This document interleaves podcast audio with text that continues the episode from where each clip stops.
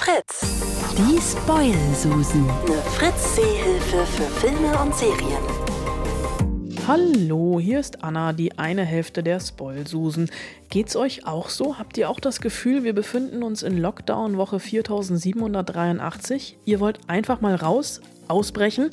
Dann seid ihr hier genau richtig, denn in dieser Woche habe ich Tipps für euch mit den besten Ausbrüchen in Film und Serie, egal ob aus dem Knast, dem Zoo, dem Leben, dem Vulkan oder der Wut. What were you like as a child, Elton? As a child, I was justified when I was five.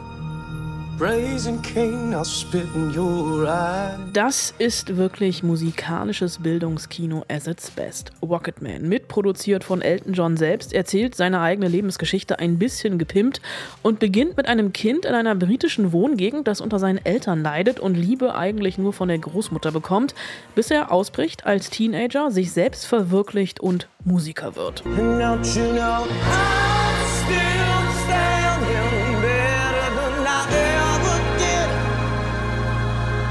Looking like a true survivor. A feeling like. Rocketman bietet das volle Programm und zeigt auch die Schattenseiten des Ruhms. Denn das, was Taron Egerton hier als Elton John Double abliefert, ist wirklich der absolute Wahnsinn. Schauspielerisch und musikalisch.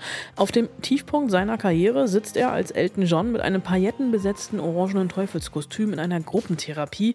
Beschönigt wird dabei nichts. Naja, vielleicht ein bisschen, aber es gibt eben doch sehr, sehr viel Sex, Drugs and Rock'n'Roll. Rocketman ist bei Amazon Prime in der Flatrate und gibt's bei vielen anderen Anbietern zum Leihen. Oh Gott! Wenn wir das hier überleben, Können wir einige Geschichten erzählen, Schatz? Zugegeben, ich habe Dante's Peak, also ausgerechnet diesen Vulkanausbruchsfilm aus zwei Gründen ausgewählt. Der erste, ich hätte natürlich auch irgendwas mit diesem isländischen Vulkan nehmen können, der 2010 die halbe Welt lahmgelegt hat, aber dann hätte ich ihn auch aussprechen müssen und sorry, aber nee, der Name ist mir einfach viel zu kompliziert. Der andere, zweite Grund ist ein bisschen persönlicher. Ich habe Dante's Peak 1997 mit meiner damals besten Freundin im Kino gesehen.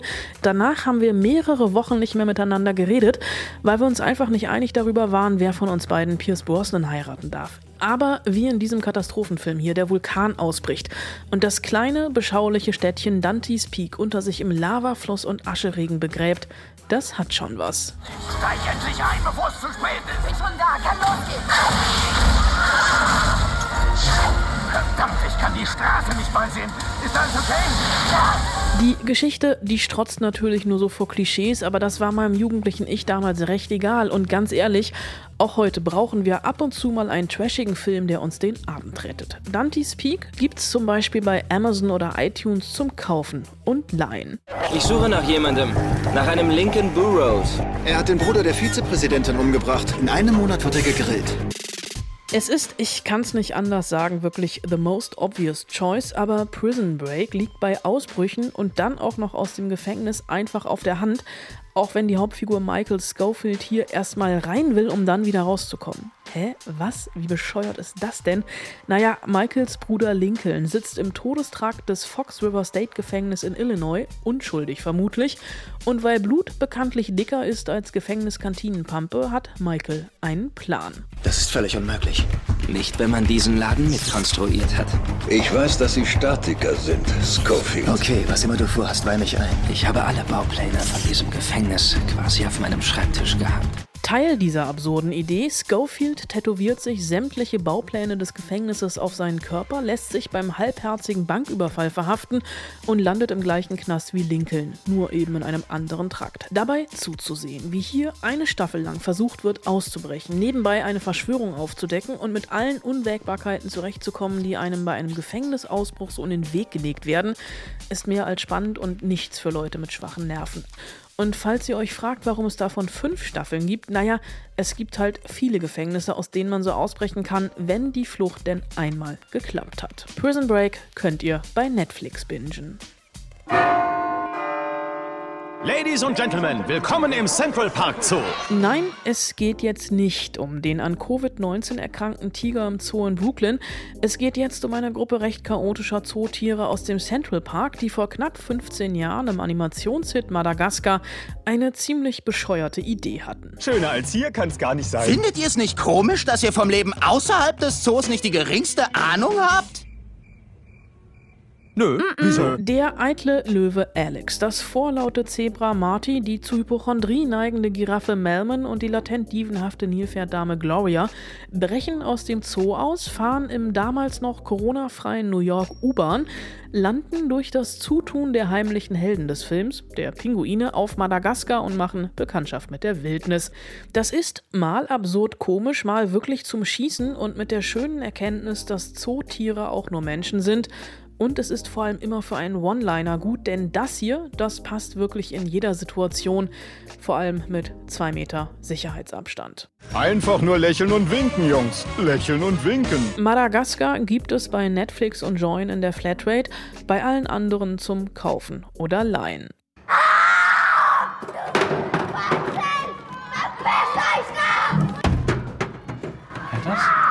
Keine Sorge, das ist Sicherheitsglas. Was für ein Wutausbruch. Die neunjährige Benny, blonder Lockenschopf und eigentlich ganz süß, ist so sauer, dass sie einen Bobbycar nach ihrem Betreuer wirft und das Sicherheitsglas Risse bekommt. Benny ist eine Systemsprengerin, ein verhaltensauffälliges Kind, bei dem alle anvisierten Maßnahmen vom Jugendamt scheitern, egal ob Pflegefamilie, Sonderschule oder Wohngruppe.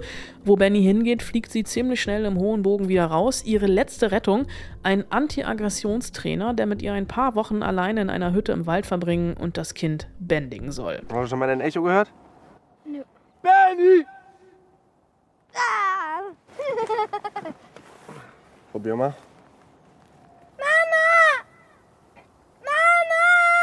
Mama, Mama, Mama, Mama, Mama! Benny rutscht durch alle Systeme und will eigentlich nur eins, nämlich geliebt werden, am besten von der eigenen Mutter. Der Film von Noah Fingscheid, der hat so eine Wucht, so eine Wut und so tolle Schauspieler, den kann ich wirklich nur mehr als empfehlen. Helena Zangel als Benny, Albrecht Schuch als Anti-Aggressionstrainer und Gabriele Maria Schmeider als Erzieherin. Ich habe wirklich immer noch Gänsehaut, wenn ich an den Film nur denke. Systemsprenger gibt's bei Netflix. Wenn ihr eine andere Idee für einen Film mit Wutausbrüchen habt, dann schreibt mir gerne an spoilsusen.fritz.de. Viel Spaß im Heimkino und einfach mal tief durchatmen.